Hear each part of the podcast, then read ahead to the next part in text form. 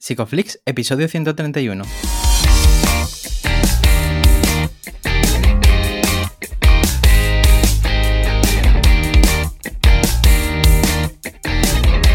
Bienvenidos a Psicoflix, un espacio de psicólogos para psicólogos, un podcast donde entre todos buscamos ser cada vez mejores profesionales de la psicología.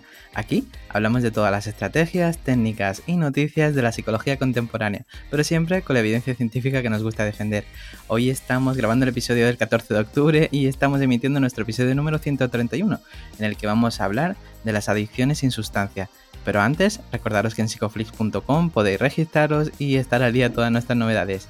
Bienvenidos al podcast, yo soy Ye, muchas gracias por estar aquí con nosotros, por escucharnos, por suscribiros y bueno, como no puede ser de otra manera, también a Darío que está aquí conmigo. ¿Cómo está Darío? Hola Ye, estaba, estaba pensando, ¿y si en lugar de para psicólogos ponemos por, ¿vale? Eh, por y para psicólogos. Tendría más. Pues sí, da, pues igual. De psicólogos para psicólogos, perdón. Eso. Eh, tendría más sentido, o al menos me rayaría menos la cabeza. Bueno, estoy contento porque nos vemos las caras eh, mañana, porque este mañana. está saliendo jueves. mañana nos vemos unos cuantos aquí en, en el Pimpi.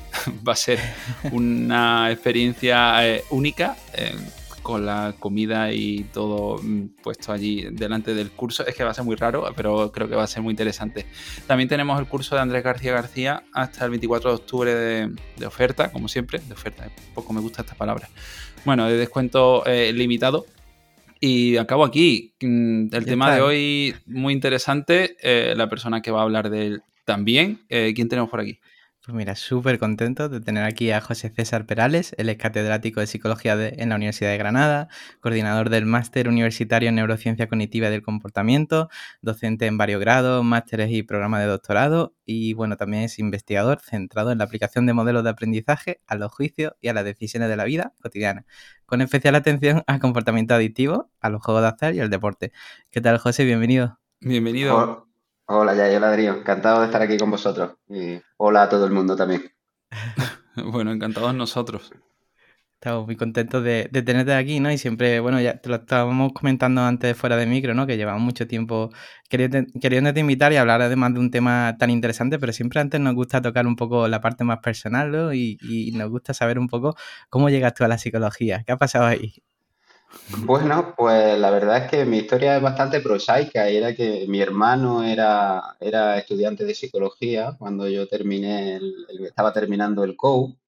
Y yo iba para una carrera de ciencia o una carrera técnica y de repente cayó en mis manos un libro de introducción a la psicología y aquello me fascinó. Y un mes antes de hacer la selectividad, pues le dije a todos mis profesores y a mis padres que aquello de ser ingeniero no era para mí y que yo quería ser psicólogo. Y bueno, de aquellos polvos, estos lodos. Así que aquí estamos, hablando de psicología y muy contento de haber cambiado de opinión en el último momento.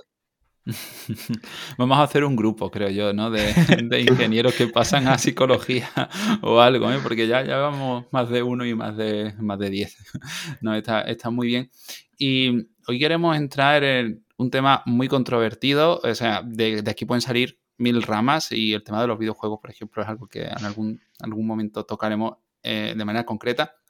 Pero empezando por el principio, ¿qué es una adicción? ¿Cómo la definimos? Bueno, pues eh, no es fácil definir la adicción como ocurre con casi todos los conceptos en psicología, ¿no? Dependiendo a quién le preguntes, pues la definición varía y además algunas veces varía mucho. Sí. Eh, bueno, ahora se está imponiendo una definición que a mí en general no me gusta, ¿vale? Que es la definición que se deriva del, modelo de componentes y que es el, el, que inspira o es la definición que inspira las clasificaciones tipo DSM sería una definición basada únicamente en, la descripción del comportamiento a partir de una serie de criterios, o en la categorización del comportamiento a partir de una serie de criterios. Tolerancia, abstinencia, saliencia, eh, modificación del estado de ánimo, etcétera, etcétera.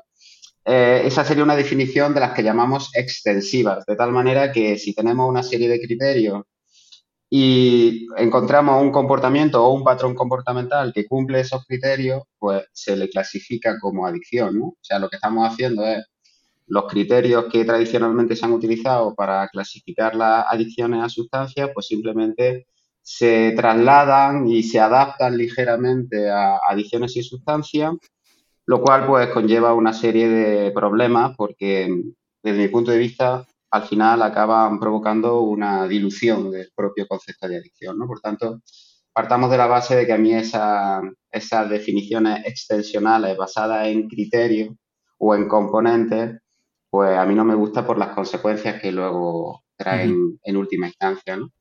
A mí me gustaría más que pudiéramos alcanzar una definición de adicción basada en las causas, basada en la etiología. lo que yo pretendo o el objetivo que creo que la investigación debería aspirar a cumplir sería eh, encontrar cuáles son los mecanismos causales comunes a aquellos patrones comportamentales que incluimos dentro de, dentro de la etiqueta de adicción. ¿no? Ahora, cuáles son esos mecanismos causales realmente es lo que tendríamos que discutir un poco más largo y tendido. Claro, porque eh, hicimos un episodio con, con, Fran sobre las adicciones y, me gustaría un poco, ¿no? Que, pudiéramos ver, ¿no? ¿Por qué o qué considerarías que sería diferente en el caso de las adicciones sin sustancia? Bueno, yo creo que el concepto de adicción originalmente eh, nace dentro del campo de las adicciones a sustancias de los trastornos adictivos. A mí me gusta más lo de llamarlos trastornos adictivos que llamarlos adicciones. Entonces yo creo que si a algo, si a, una, a un trastorno adictivo sin sustancia le llamamos trastorno adictivo, es decir, utilizamos el, concepto de adicción, es porque entendemos que eh, comparte, al menos en parte, la, la etiología. Es decir, que e, el hecho de que dos patrones comportamentales simplemente se parezcan superficialmente, desde mi punto de vista, no justifica que se le llame trastorno adictivo en, los dos casos, ¿vale? O sea, tal cual estamos aplicando ahora el concepto de adicción, al final, casi cualquier cosa que se hace en exceso y que acaba provocando eh, un problema o un deterioro de tu calidad de vida, lo, estaríamos llamando adicción, ¿no? Simplemente por la similitud eh, superficial de esos patrones comportamentales. Entonces, eh, yo creo que si seguimos utilizando el término adicción y lo extendemos a adicciones sin sustancia, es porque algo tiene que haber de común más allá de la simple apariencia, más, más allá de la simplemente de la cáscara. Eh, tendríamos que entender qué mecanismos comunes en los dos casos, ¿vale?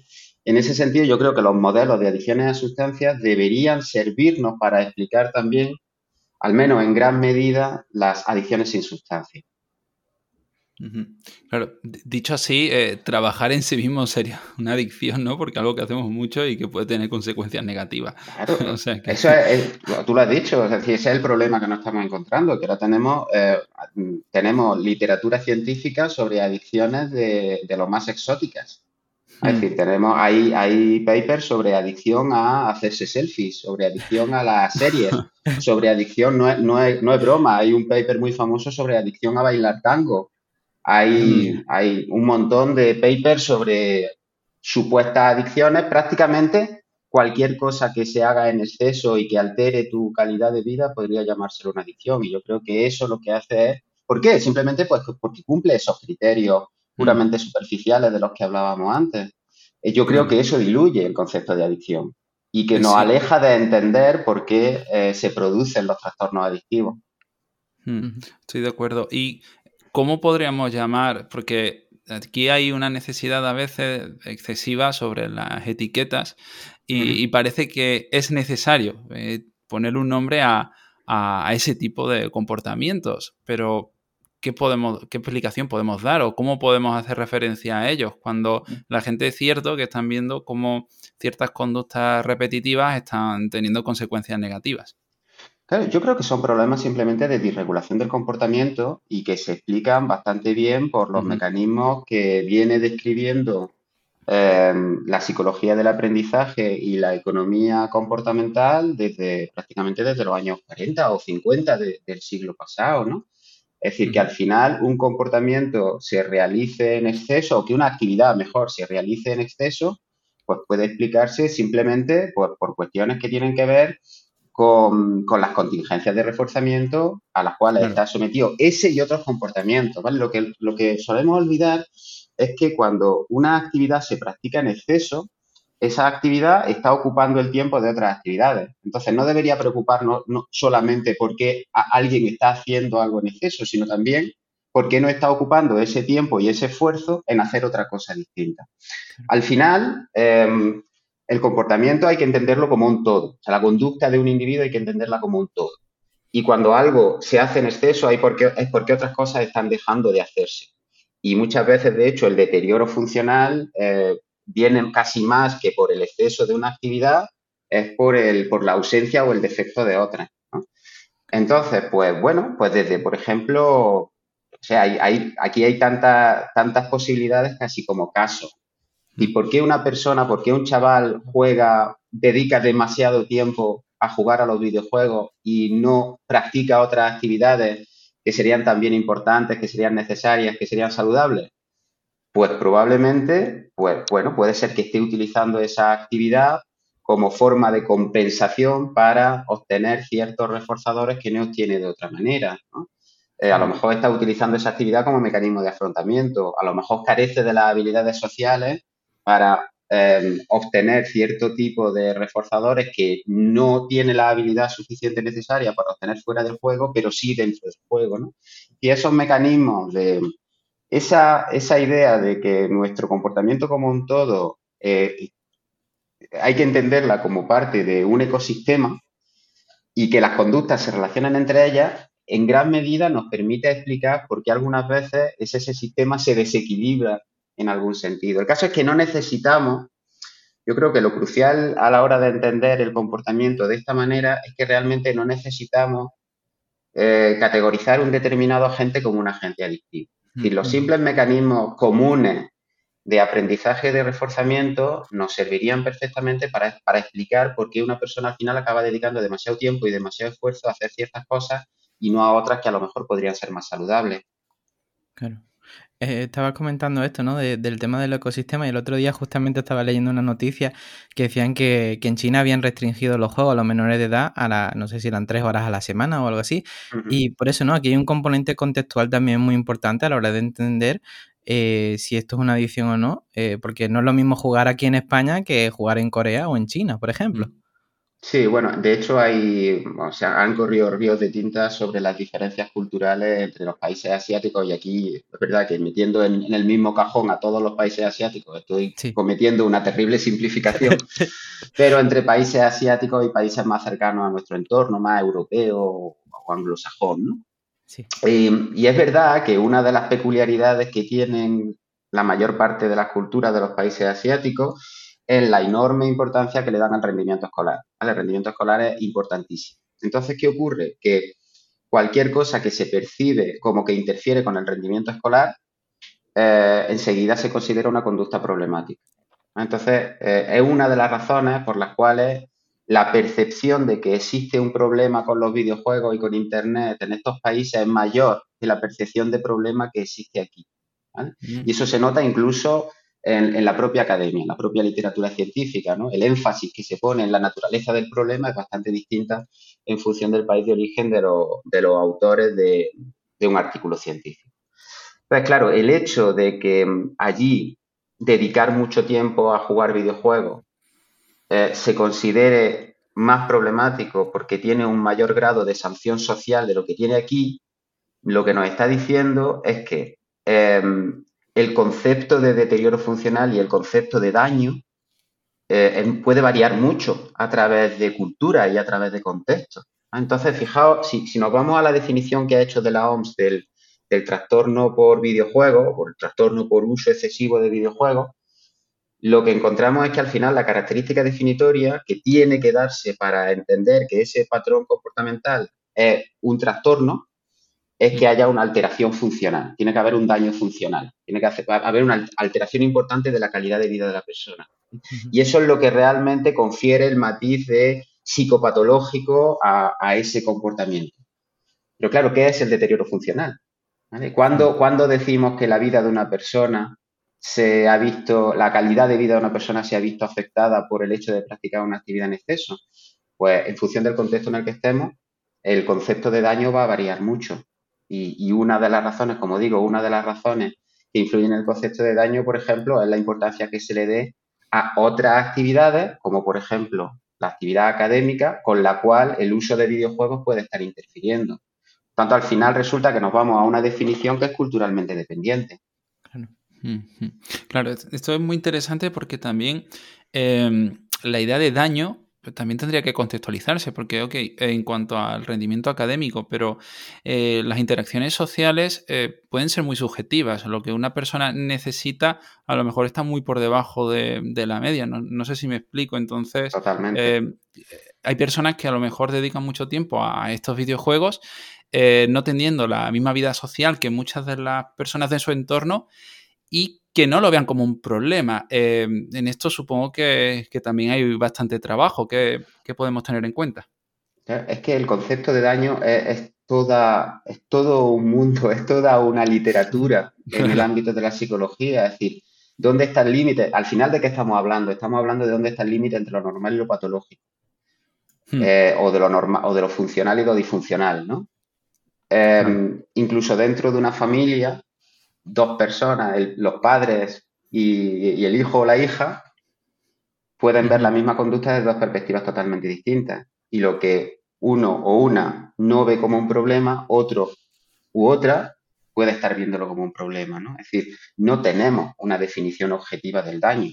Está claro que para decir que una conducta es disfuncional o que una conducta es patológica o que una conducta se sale de lo normal, eh, bueno, hay algunas características que tienen que darse, ¿no? Es decir, por ejemplo, el sufrimiento psíquico está incluida en casi todas las definiciones de, daño o de psicopatología que nos encontramos en la literatura, ¿no? Pero ni el sufrimiento psíquico ni es necesario ni es suficiente para que algo se considere disfuncional. ¿no? Pero ya digo, es que la misma definición de daño o de alteración funcional es, em, es totalmente dependiente de, del contexto cultural, del contexto familiar, depende de, muchos otros factores. Y fijaos, si, ese es el criterio más importante, que según la OMS, es decir, según la OMS, el, trastorno por uso de videojuegos requiere que una actividad se realice en exceso, en el sentido de que escapa al control del individuo y produce un deterioro funcional. Pero el criterio al final, el que determina si hay patología o no hay patología, es el del daño funcional. Eh, y ese criterio, que es el más importante, es muy difícil de capturar porque no tenemos una definición objetiva. Por tanto, nos estamos metiendo realmente a la hora de clasificar el uso excesivo de videojuegos como un trastorno mental únicamente sobre la base de esos criterios, nos estamos metiendo en un terreno muy pantanoso porque realmente carecemos de criterios objetivos para definir cuándo algo es normal y cuándo no lo es, cuándo algo es normal y cuándo algo es patológico o disfuncional. Claro, estaba hablando de esto, ¿no? Y, recuerdo que hicimos un episodio sobre sectas con Laura Perino y una de las cosas que ella comentaba, eh, y haciendo un paralelismo con el tema de hoy, es que eh, había una secta para cada persona y me surge a mí la duda de si realmente todos somos igual de vulnerables o para todos podemos haber o puede haber una adicción comportamental o no. Eh, ¿Cómo lo ves esto tú? Bueno, hay, hay, hay muchas características individuales que pueden determinar que uno sea más o menos vulnerable a casi cualquier cosa. En el caso de, bueno, en el caso de adicciones comportamentales o de trastornos adictivos sin sustancia, en general, pues se suele hablar de, bueno, de la impulsividad como el, el rasgo de personalidad estrella que suele estar relacionado con todos los, con todos los problemas de esta familia o de esta naturaleza, ¿no? Eh, pero, por ejemplo, podríamos encontrar también, para el caso de los videojuegos, para el caso del Internet específicamente, pues la vulnerabilidad emocional, ¿no? que determinaría la, propensión a utilizar determinadas actividades como estrategias de escape o de evitación, o la ausencia de determinadas habilidades que te impiden eh, tener acceso a ciertos reforzadores sociales. ¿no? Y el medio digital, ya sea el videojuego, ya sean las redes sociales, eh, digamos, facilita el acceso a ciertos reforzadores eh, a, los cuales no tiene acceso a través de otras actividades o de otras habilidades de las que carecen, ¿no? Entonces, claro, eso se convierte en una especie de círculo vicioso, ¿no? Porque eso hace que la conducta se desequilibre hacia una determinada actividad donde alcanzar ciertos reforzadores es mucho más fácil y eso evita que se practiquen otras habilidades Y por tanto eso se convierte en un, en un, en un mecanismo que se retroalimenta. Entonces, claro que hay mecanismos de vulnerabilidad, pero los mecanismos de vulnerabilidad son muy diversos y algunos los podemos entender, digamos, como variables disposicionales o como variables de personalidad y entre, esos, entre esas variables la que se suele mencionar con más frecuencia es la impulsividad o la desinhibición y entre las variables de tipo más, eh, más conductual, por así decirlo, pues estaría sobre todo el hecho de poseer o no poseer ciertas habilidades que te permiten tener acceso a, reforzadores que son importantes en nuestra vida. Entonces, claro, hmm tantos casos como personas prácticamente. Claro, entonces a mí me surge una duda sobre, eh, de nuevo, la etiqueta de adicto o adicta y si es útil o no. Ahí yo recuerdo cuando terminé la carrera y estaba en un centro de, adicciones, estaba allí eh, pues haciendo unas prácticas y luego como voluntario y tal. Eh, y recuerdo que utilizaban mucho la, etiqueta de adicto y para ellos era, era, era, útil, ¿no? Lo explicaban como algo útil. Eh, luego he visto muchos autores que, dicen lo contrario, entonces eh, siempre he tenido dudas, en realidad, de mi modelo pues tendría en cuenta que mm. no hace falta, pero sigo con la duda. ¿Es mm. necesaria? ¿No lo es?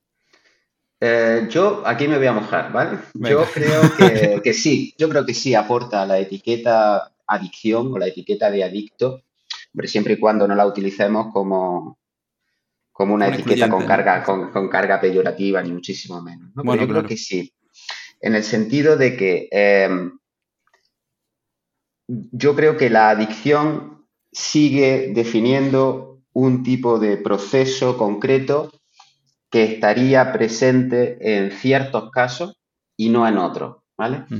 Entonces, yo para mí, hablar de adicción implica em, que ciertos comportamientos excesivos se explican en parte por la presencia de un agente adictivo, ¿vale? Y que coste que no todo el mundo estaría de acuerdo conmigo.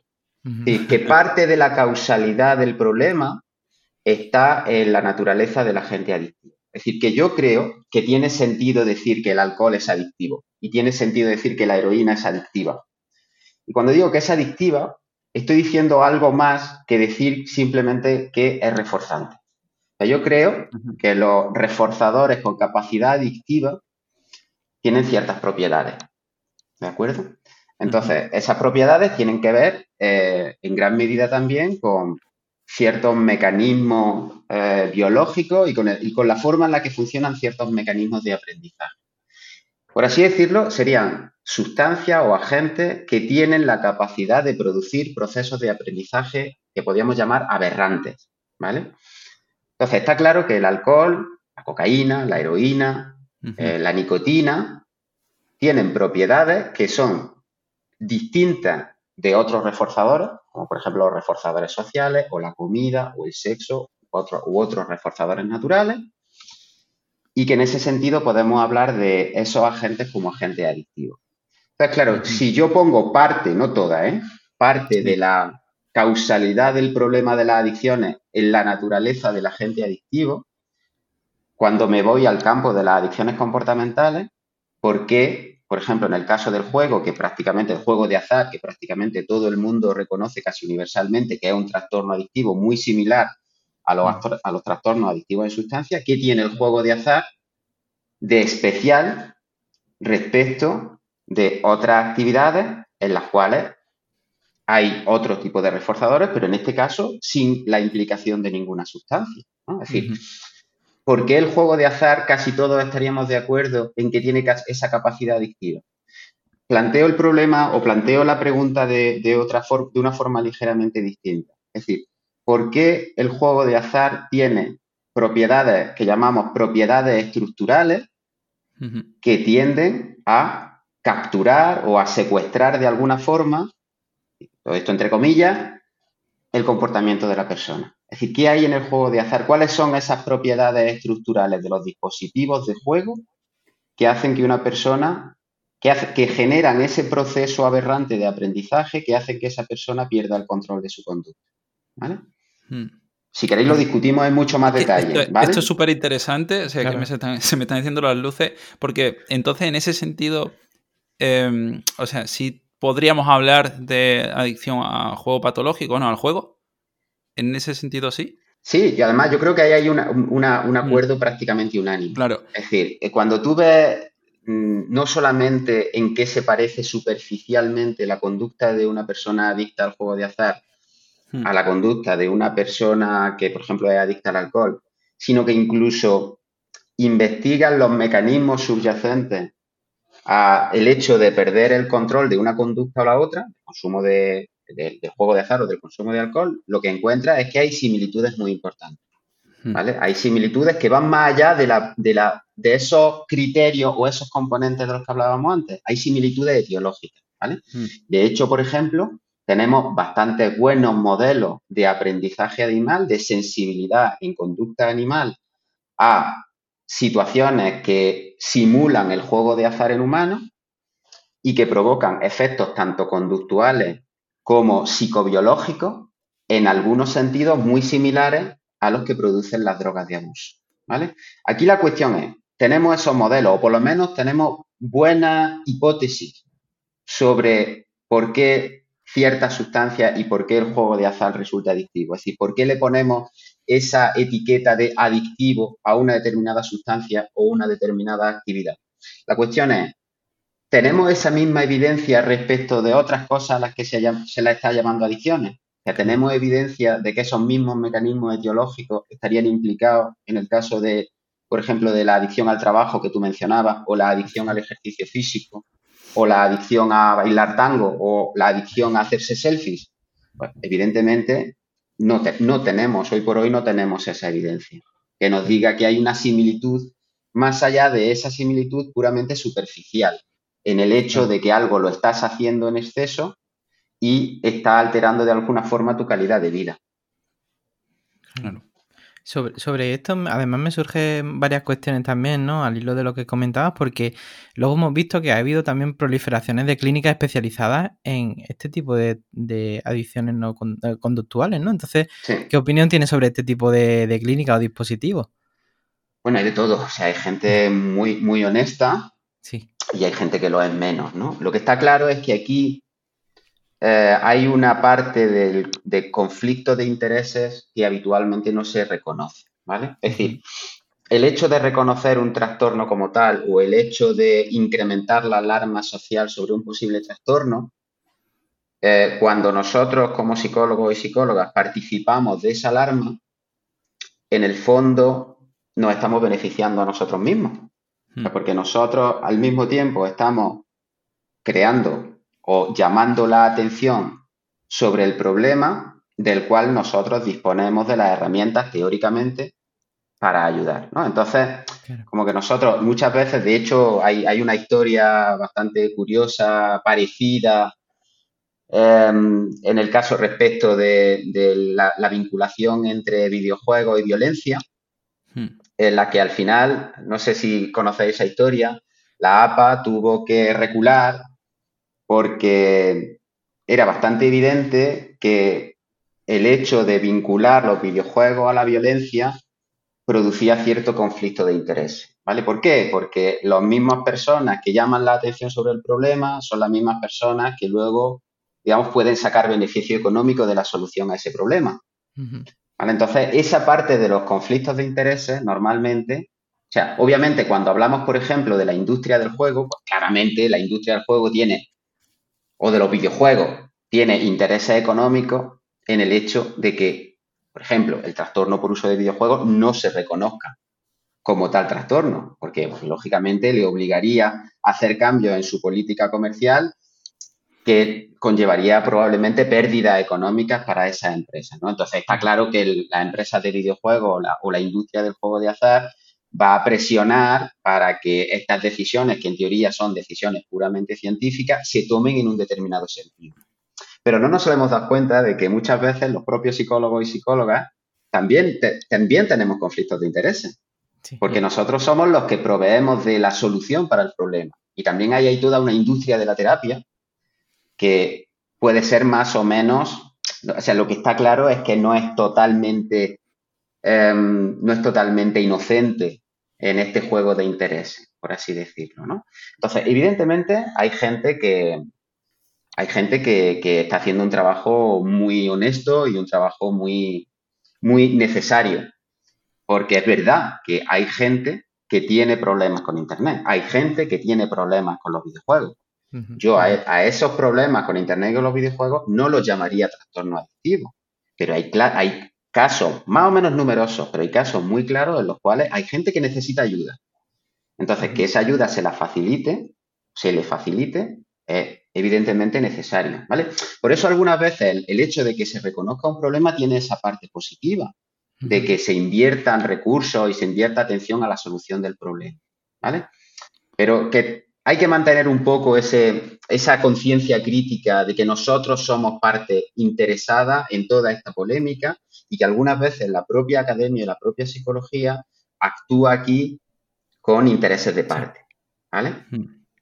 Claro. Sí, sí, no, estoy, estoy de acuerdo. De hecho, cada vez que sale un síndrome nuevo, que bueno, no sé dónde está la fábrica, eh, de hecho, si, si tú dices que no, el síndrome de la cabaña no existe y alguien lo lee, pues no va a tener tanta fuerza como cuando leen una noticia que te dice que sí existe, ¿no? Porque se ven más identificados y tal. Pero em, de nuevo, un poco yendo a lo mejor soy muy pesado en cuanto a las etiquetas, pero es que como sé que hay tanta confusión, eh, quiero dejarlo súper claro.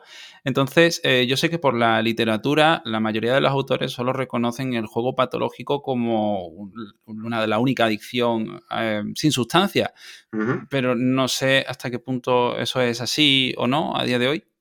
Vale, o sea, el, juego patológico, bueno, realmente el trastorno por juego de azar, que es como se llama el trastorno en, en el DSM, es la única adicción sin sustancia reconocida en el DSM-5, ¿vale? Mm. En, la, en la CIE 11, en la Clasificación Internacional de Enfermedades de la OMS, eh, ahí se incluye tanto el trastorno por juego de azar como el trastorno por videojuego, ¿vale?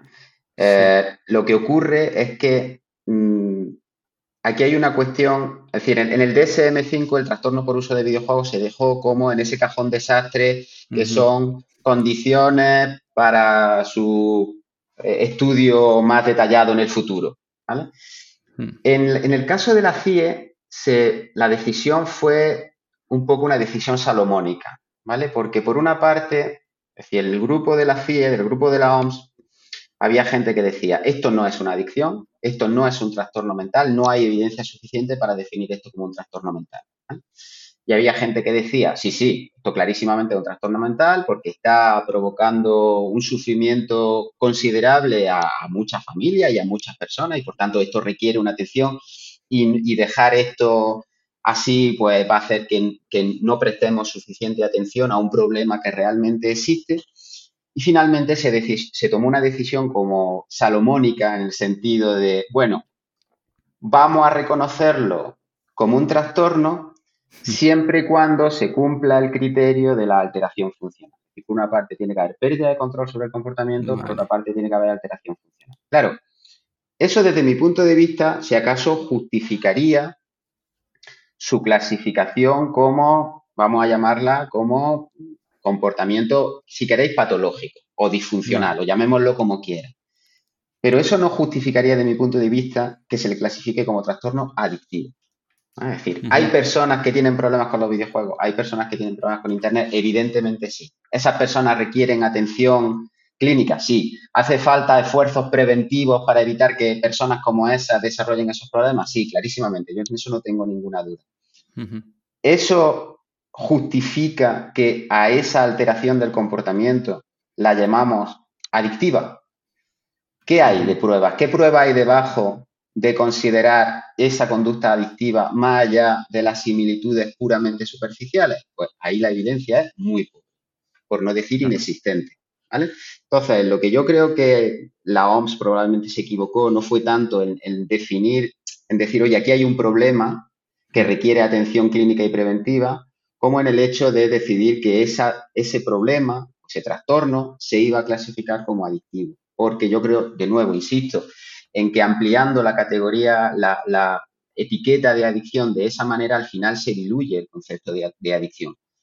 ¿Por qué? Pues porque yo creo que realmente que no hay nada esencialmente adictivo en los videojuegos. Los videojuegos son una actividad en la cual obviamente uno puede acabar invirtiendo mucho tiempo, pero porque por esas razones que hablábamos antes, por esas razones que tienen que ver con tu comportamiento como, como sistema, hmm. en la cual al final ciertas actividades pueden acabar ganando preponderancia sobre otras por razones que no requieren de la calificación del videojuego como un agente adictivo. Hmm. Claro, esto, esto es súper interesante eh, y yo también pienso en, en ciertos casos individuales que, claro, no hacen la norma, pero sí que es reconocido en, algunos pacientes, pero también en mi círculo hay muchas personas que han jugado y juegan a videojuegos y, es muy frecuente la, frase de yo a este juego en concreto prefiero no jugar porque cada vez que juego me pierdo. Eh, y esto un poco haciendo referencia a, lo que decía ayer, en cuanto a que cada uno tiene su, propia, entre comillas, adicción.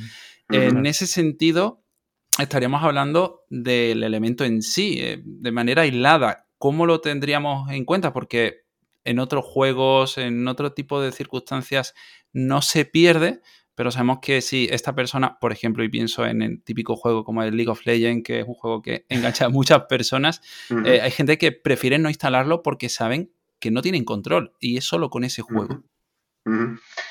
Bueno, aquí lo que tendríamos que ver es cuáles son, es decir, cuáles son las fuentes de reforzamiento que están presentes en ese videojuego que no están presentes en otras. ¿no? Y además aquí lo que sabemos también es que esa tendencia a engancharse, entre comillas, a un juego u otro, eh, no es puramente azarosa, no es puramente eh, aleatoria, sino que ciertas personas con ciertos factores predisponentes van a tener más facilidad para encontrar ciertos juegos más reforzantes que otros, ¿vale? Es decir, mm, el tipo de, de, recompensas que tú obtienes en el League of Legends son distintas del tipo de recompensas que tú tienes en el Candy Crush.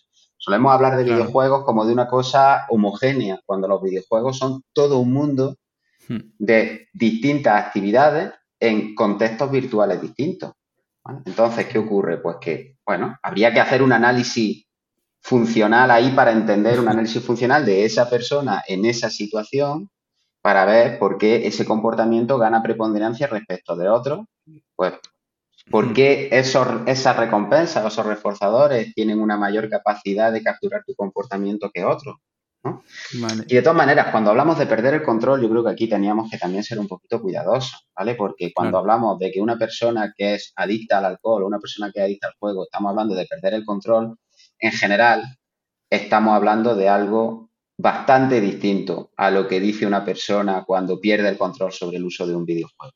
Es decir, el, grado de intensidad de lo que hay debajo de lo que, de lo que decimos cuando digo pierdo el control de algo es muy distinto. Eh, una persona que pierde el control de juego quiere decir que mm, experimenta un deseo tan brutal de jugar y se ve tan atrapado por ese deseo de jugar que, que deja de atender a actividades que consideramos absolutamente esenciales. Es no es raro por una por ejemplo, no es raro que una persona que es adicta al juego desatienda a sus hijos pequeños o no vaya a trabajar o pierda todos sus ahorros jugando. Es decir, también vamos a poner un poco de, vamos a calmarnos un poco y vamos a poner un poco de perspectiva y de proporción en cuando utilizamos la palabra, la expresión he perdido el control o cuando utilizo la expresión me he enganchado a algo, porque no estamos hablando del mismo tipo de enganche en un caso y otro.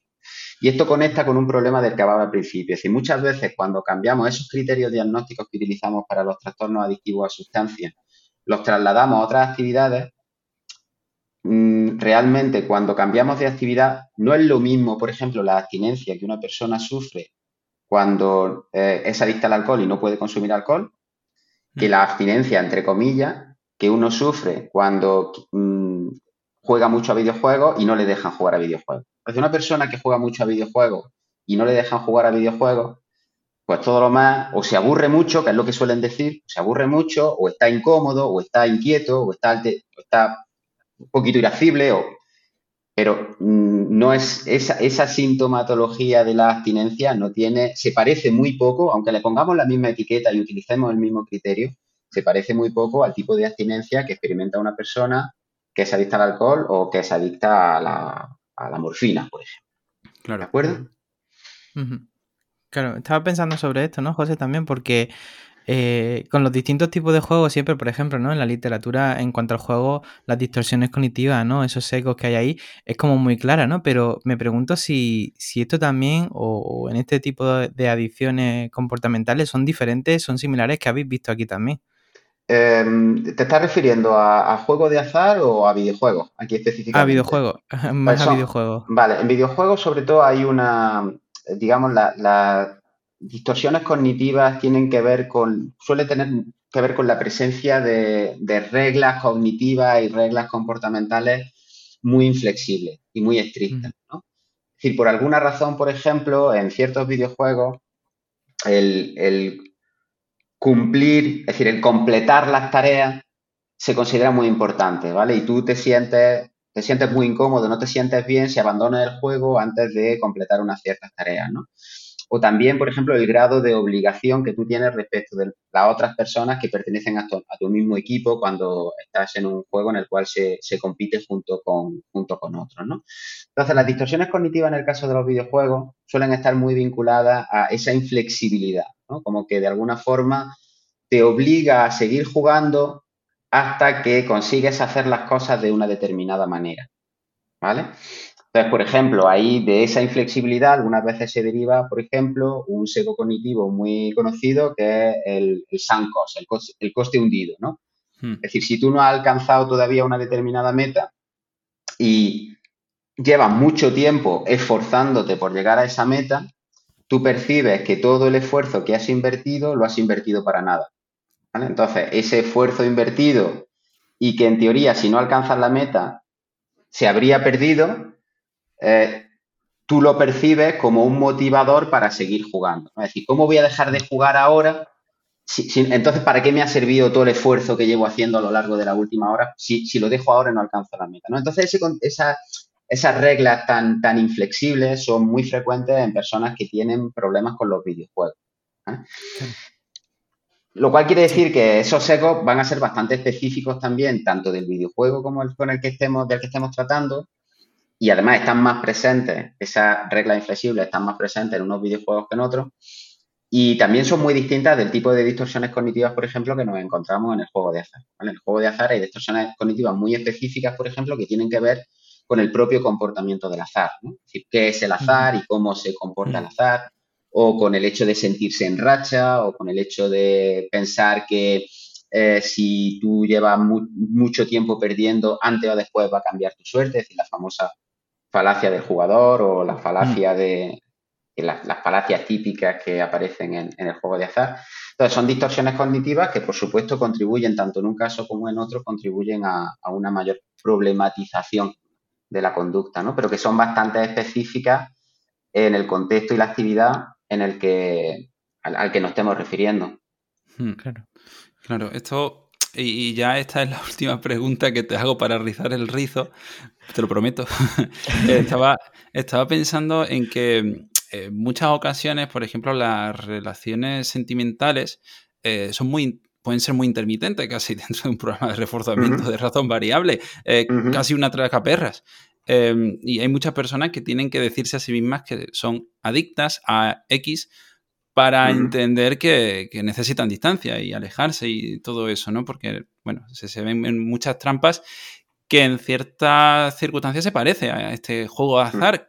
¿Qué mm. tenemos en cuenta ahí? Y por qué hay muchas personas que podrían apostar, porque ahí sí hablásemos de cierta, entre comillas, adicción a X. Mm. Bueno, yo creo que tendríamos que ir un poco a algo que he comentado anteriormente. Es decir, no solamente a si podemos establecer una analogía más o menos superficial, ¿vale? Sino si tenemos algún tipo de evidencia de que ese mecanismo que hemos establecido solamente por analogía realmente está cumpliendo algún papel aquí, ¿vale?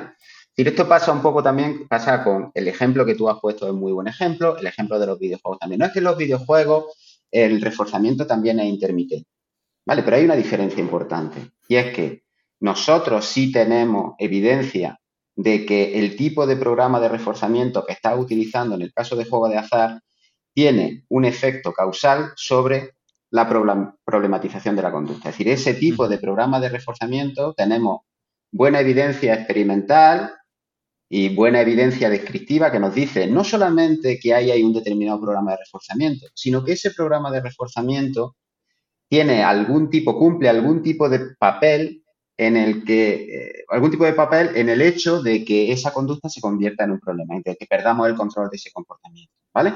Entonces, si tú dices, ah, bueno, es que la estructura del reforzamiento, el programa de reforzamiento, en el caso del enamoramiento o en el caso de los videojuegos, es similar. Bueno, evidentemente es posible que podamos establecer esa analogía, pero el razonamiento analógico, el razonamiento por analogía no se considera en ciencia como una fuente de evidencia. Si acaso, se considera una forma de generar una hipótesis. Es decir, pues vamos a verlo. Vamos a hacer, vamos a diseñar situaciones experimentales o algún tipo, vamos a, pergeñar algún tipo de estudio que nos permita demostrar que efectivamente no solamente esa analogía existe, sino que esa analogía, ese programa de reforzamiento, está ejerciendo en esa situación un efecto similar. ¿Vale? Porque el problema de la analogía es que, em, bueno, son bastante evidentes cuando uno las considera desde un punto de vista superficial pero cuando uno va al detalle, pues realmente muchas veces esa analogía desaparece. el simple hecho, el simple hecho, un poco la respuesta a tu pregunta es, el simple hecho de que haya muchas situaciones en nuestra vida donde haya un reforzamiento intermitente, quiere decir que en todas esas situaciones ya se va a provocar una conducta adictiva. Yo creo que es bastante evidente que no, ¿no? ¿Por qué? Pues porque estamos forzando un poco la analogía. Hay que encontrar evidencia, yo entiendo que hay que encontrar evidencia mucho más directa y que vaya mucho más allá de la analogía superficial. Claro.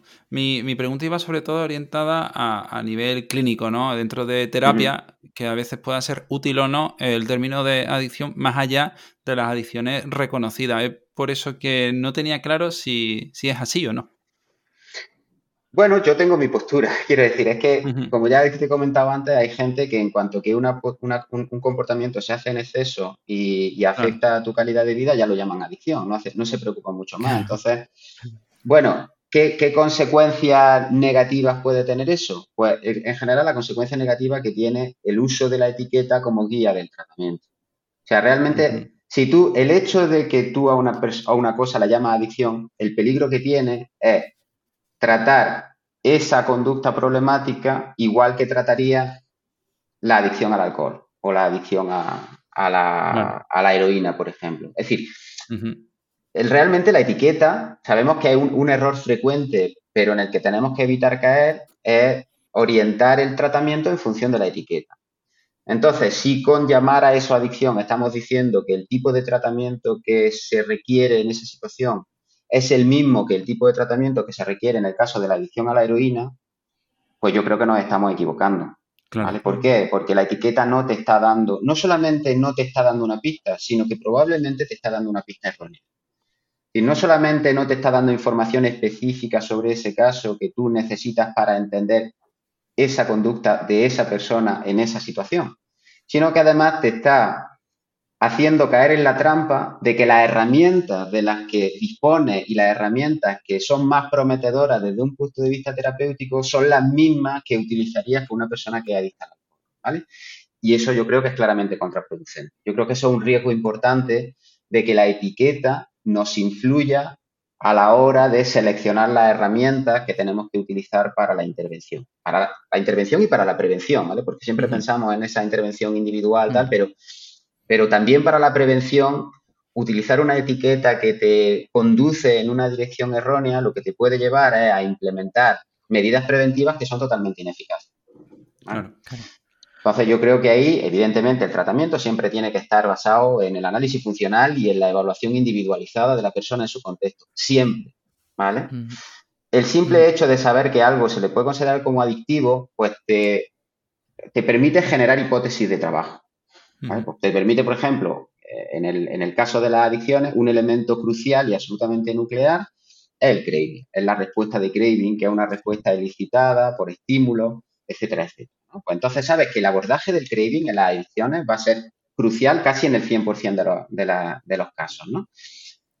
si tú le pones una etiqueta adictivo a una, a una conducta que no tendríamos por qué ponerle esa etiqueta, pues enseguida se te van a ir la, digamos, la hipótesis de trabajo que genera, enseguida se van a derivar hacia la misma hipótesis de trabajo que tendría en el caso de una conducta adictiva. Y ahí lo que te pueden estar llevando, esa etiqueta te puede llevar, estar llevando en una dirección equivocada. Sobre esto último que has comentado, ¿no? Estaba pensando también, ¿no? Porque en los videojuegos ahora vemos, ¿no? El desarrollo de los loot boxes, ¿no? Y todo esto que, puede llegar a generar bastantes problemas, ¿no? Y cómo, pues, las empresas son conocedoras de, de estos mecanismos, ¿no? Para generar el craving.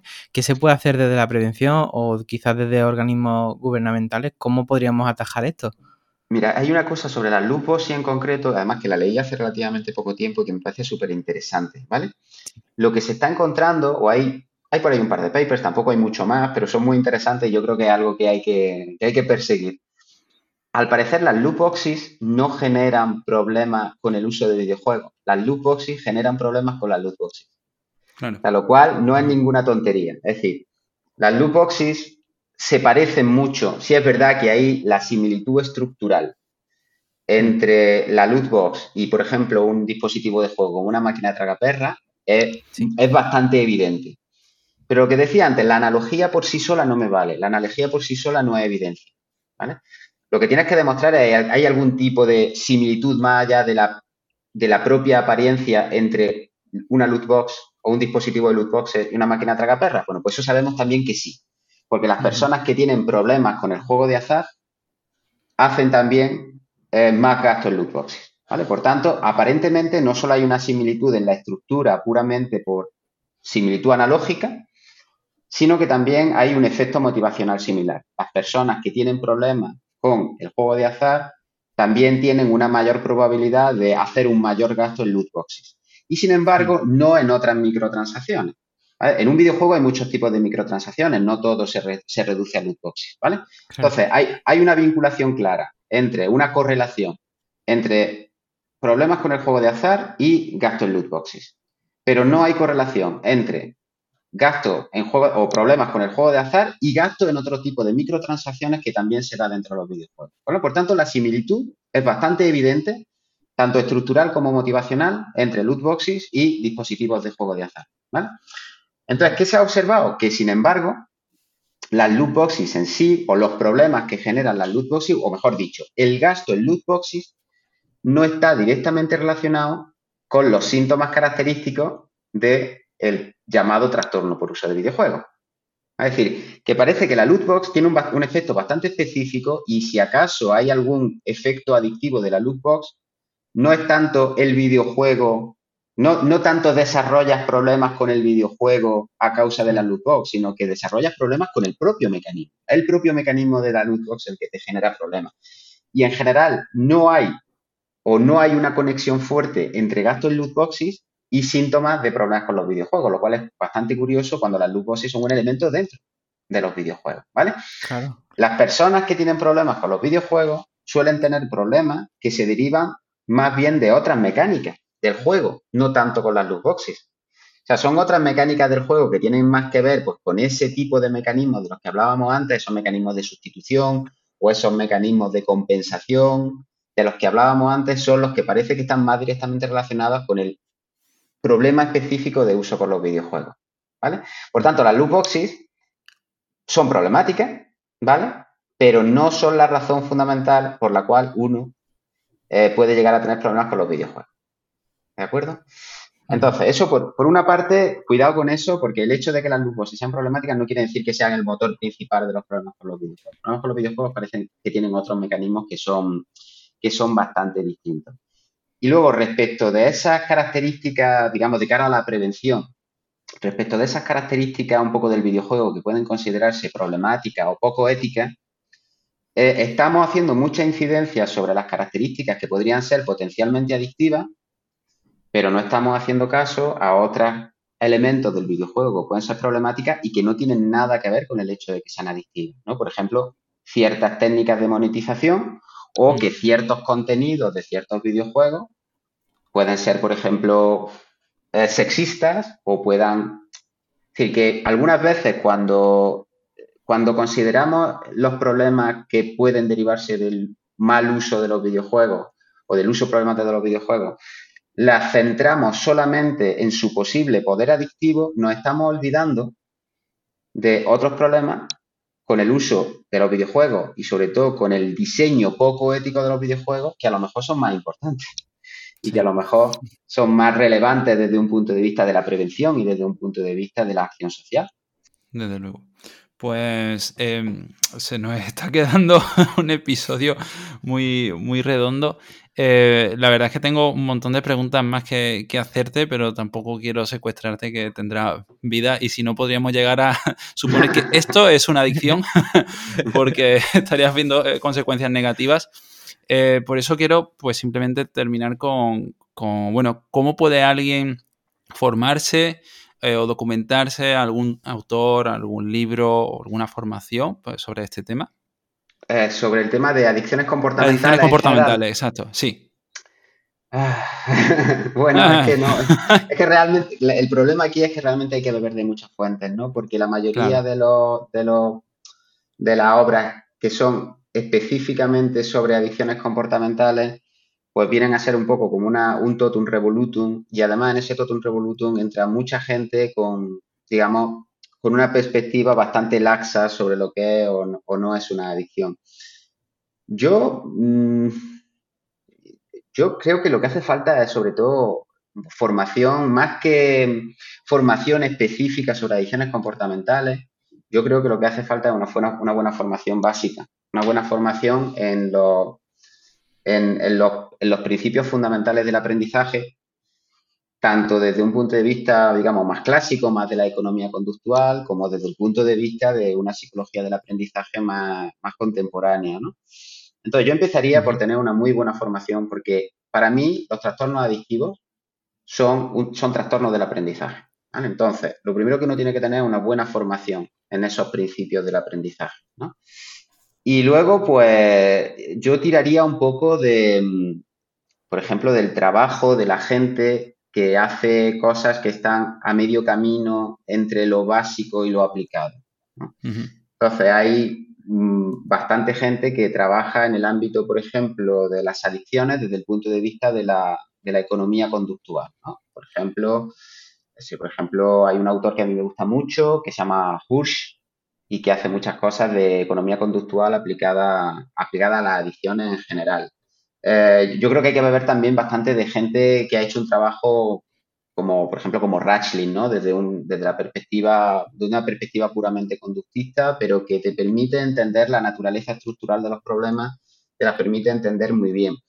Y luego, desde ahí, desde ese trabajo más básico, más clásico, yo progresaría hacia, por ejemplo, la gente que ha estado trabajando en modelos de compulsividad, ¿vale? Es decir, de qué es exactamente la compulsividad y por qué la compulsividad está tan vinculada al concepto de adicción. Entonces, por ejemplo, ahí está el trabajo de gente como eh, Trevor Robbins, que han hecho un trabajo ingente sobre cuáles son los mecanismos psicobiológicos y los mecanismos de aprendizaje de la compulsividad. Teniendo esa formación tanto conductual como psicobiológica como cognitiva, yo creo que uno tiene las bases para acercarse a este problema. Lo que yo nunca iría es simplemente a buscar la literatura específica de adicciones comportamentales. Porque lo que te encuentras es eh, adicción a videojuegos, adicción al ejercicio, adicción. Entonces tú en el, en el, típico manual de adicciones comportamentales te encuentras un capítulo dedicado a cada adicción. Pero luego te das cuenta de que esa literatura está totalmente vacía de etiología, está totalmente vacía de mecanismos explicativos y está totalmente vacía de investigación básica.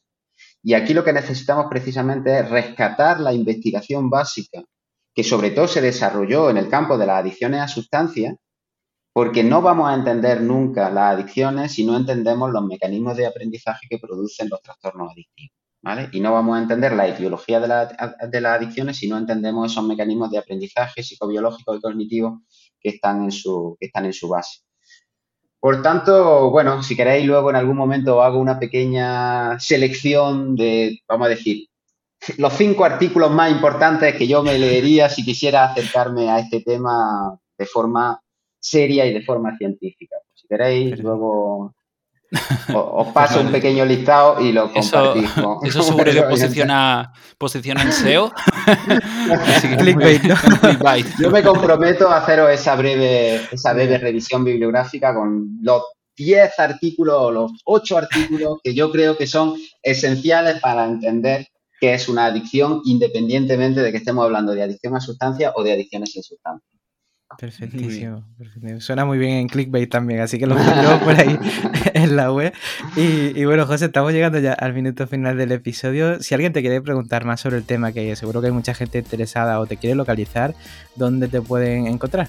Bueno, como bien sabéis, en Twitter estoy casi permanentemente. Eh, J, César PL, J César PL en Twitter y luego mi correo electrónico es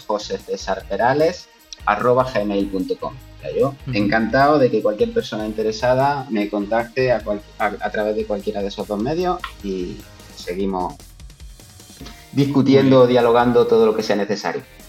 Muy bien. Pues José, muchas gracias por este ratito. muchas gracias a vosotros. Un abrazo. Muchas gracias. Un abrazo. Y bueno, muchas gracias a ti que estás al otro lado escuchando esto. Gracias también por suscribirte. De recordamos que tenemos el curso de aprendizaje complejo con Andrés García en descuento hasta el día 24 de octubre. Y nada más, la semana que viene hablaremos de un tema también súper chulo. Así que nosotros nos vemos el próximo jueves a las 8 de la tarde con nuevo episodio aquí en psicoflix.com, en Spotify, en iTunes y en iBox. Hasta luego. Hasta luego.